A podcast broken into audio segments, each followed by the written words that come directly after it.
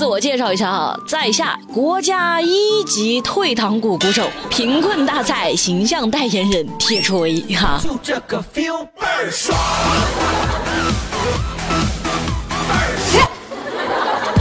知乎热榜第一名，小偷发现摄像头后，哎呦神操作！前两天宿迁市的沭阳县啊，一个男的正偷电动车呢，哎呦抬头不得了喂，一个摄像头正直勾勾的盯着自己，这下坏了呀，暴露了呀，那怎么办呢？接着这个小偷转身就走，看来是不敢再偷了。好，没想到啊，过了个几秒，这小偷又回来了，但是头上又多了一个东西，哼，啥呢？他为了遮住自己的脸，拿个纸袋子就套在头上，还在上面啊抠了两个洞啊做眼睛，拍拍屁股，放心大胆的把车骑走了。讨厌，大哥，举头三尺有神明啊！你这掩耳盗铃的行为已经全部被摄像头记录在案啊！劝你赶紧放下头套，出来受降吧。楼上的给我听着，你们已经被包围了，你们有权保持沉默，但是。你们所说的每一句话都将是一言。知乎热榜第二名，女子洗澡时，三名陌生男子闯了进来。妈呀，这要是我，估计魂都给吓没了。这三个男的到底是想干嘛呢？八月二十八号，深圳的洪女士在公寓里洗澡的时候，突然闯进来三个陌生男人。这三个男的见里面有人，又赶紧退了出去。你们谁呀？你想干嘛呀？我我们是工作人员，来安装智能水表的。前两天给您打过电话，您都没接啊，没联系上，这才用了最高密码解了你家的锁。好，这工人师傅呢道了歉，但是这件事儿哈，确实给洪女士造成了非常大的心理阴影啊，每天精神都恍恍惚惚的，一听到什么动静就以为是有人来了。不过有人觉得，哎呀，两天联系不上，敲门你还不回应。工人师傅过来一次也挺不容易的，哎呀，都有错，就互相谅解一下吧。铁锤有时候真的可讨厌这三个字了，都有错，这是都有错吗？哎，我租了你的房子，租赁期间这就是我家呀，你凭什么随便开我家门？联系不上，你不会发短信吗？你不会在门上贴个纸条吗？还有我在洗澡，我要怎么回应你啊？啊！咱们在外面打拼啊，本来就不容易，每天就盼着能够回家啊，好好躺床上休息。如果说连这个几十平的小空间都不能让我卸下防备，那我这日子过得不是太心惊肉跳了吗？给我个气的！知乎热榜第三名，喇叭吓到孙子，女子抽打司机。八月二十九号，安徽临泉县的李老庄啊，就是不是高老庄啊，李老庄有个公交司机，他按了一下喇叭，就滴滴滴滴鸣笛嘛。街上呢有个韦大妈，她觉得，哎呀，你这个喇叭声实在是太吵了，你吵到我六个月大的孙子了。韦大妈跑去跟司机理论了一番，又升级到了言语冲突，两个人是越争越凶。突然，韦大妈直接冲上公交，拿着雨伞抽打司机王某，这乘客拦也拦不住啊！干嘛呢？干嘛呢？人呢一旦失去理智，还挺可怕的。奶奶。您觉得您的孙子被吓到了哦，就上去打人。可是您也把车上其他的乘客吓到了呀，那接下来该怎么办？给我一个合理的解释。喇叭其实是很重要的一个东西，按个喇叭警醒一下前后的车辆和行人，能够有效的减少交通事故的发生。但是呢，如果确实喇叭过于聒噪了，咱们可以投诉反映。你再怎么样，你不能动手打人的呀！你一动手就成了理亏的一方，你知不知道？我怎么都不知道呢？知乎热榜第四名，幼儿园家长想自费装监控。前段时间，杭州有家长提出啊，想自费在幼儿园装上监控，说是怕老师照顾不周啊，不是，不不不，怕老师照顾不过来，就方便家长在手机上实时查看。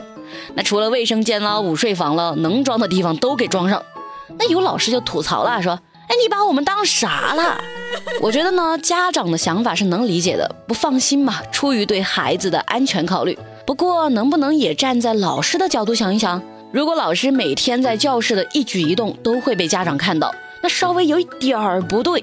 可能都会被放大啊，比如两个孩子同时睡醒了啊，哭了，你哄哪个呀？家长要是看到了，不得问，哎，你为什么不先哄我们家孩子？你是不是虐待孩子？你是不是搞歧视啊？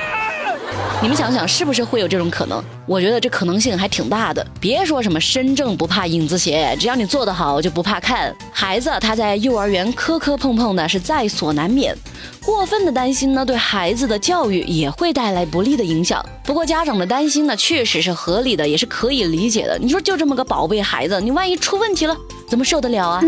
我觉得监控必须要装，但是洗手间和更衣室不可以有摄像头。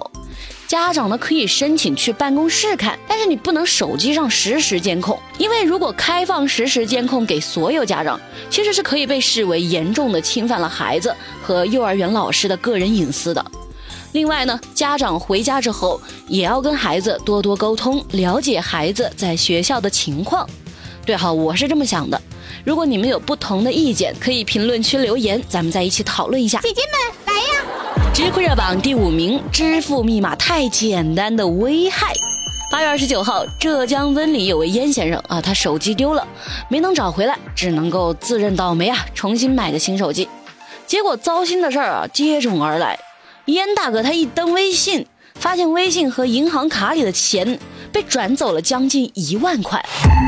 原来这个嫌疑人刁某啊，捡到了燕大哥的手机之后，就试了一下密码。一二三四五六，还没想到真成了，乐得不行哈，赶紧把钱转到自己的名下。所以那一些喜欢把支付密码呀、手机开机密码呀设成一二三四五六的，注意了哈，啥也别说了，赶紧改密码。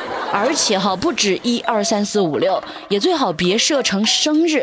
为什么呢？万一犯罪分子他掌握了你的身份证信息，也是很容易被破解的。知乎热榜第六名，老人守着妻子的墓十年。江西九江有个七十八岁的陈荣满爷爷，他已经守在妻子墓前十年了，每天都在墓前给陈奶奶读诗，像什么“曾经沧海难为水，除却巫山不是云”，“十年生死两茫茫，不思量，自难忘”。说是陈奶奶生前很喜欢这些诗，还喜欢花。陈爷爷呢，就在妻子的墓前种了二十多种，每个月开的都不同。其实挺难过的，你们觉得吗？天人永隔，再也没有相见的可能。可是呢，思念却是没有穷尽的，除非你把它遗忘了，又总觉得遗忘是一种背叛。陈奶奶到今天还存在，是因为记忆的力量。我现在就很想说一句老生常谈的话：珍惜眼前人。知乎热榜第七名，大一新生向父母要四千块钱的生活费。最近一个女孩，她刚上大一，希望妈妈每个月给自己四千五百块钱的生活费，就遭到了妈妈的拒绝。她觉得很委屈，一个月两千块钱的生活费根本不够花呀。哼，可不嘛！你每天胡吃海喝、蹦迪旅游，四千五哪够啊？记者调查到，哈，其实大部分的学生的生活费都在一千五到两千之间。哎呀，这小妹妹还是没有尝过人间疾苦啊。毕业之后，你就会发现，你一个月都赚不了四千五。消费这个事儿是没有尽头的，所以在我们还没有赚到足够的钱之前，哈，我们能做的就是克制欲望，不要被网上那些什么。啊，女人要对自己好一点，这种什么毒鸡汤啊，冲昏了头脑。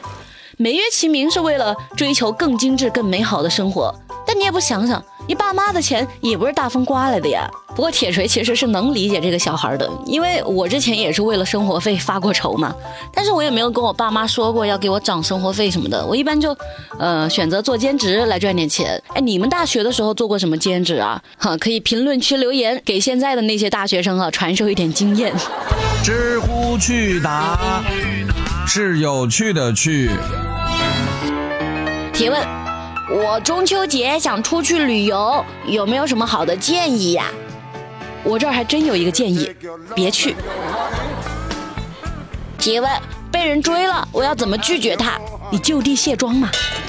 好啦，今天的节目就到这儿，明天早上记得准时收听热乎知乎哦，拜拜。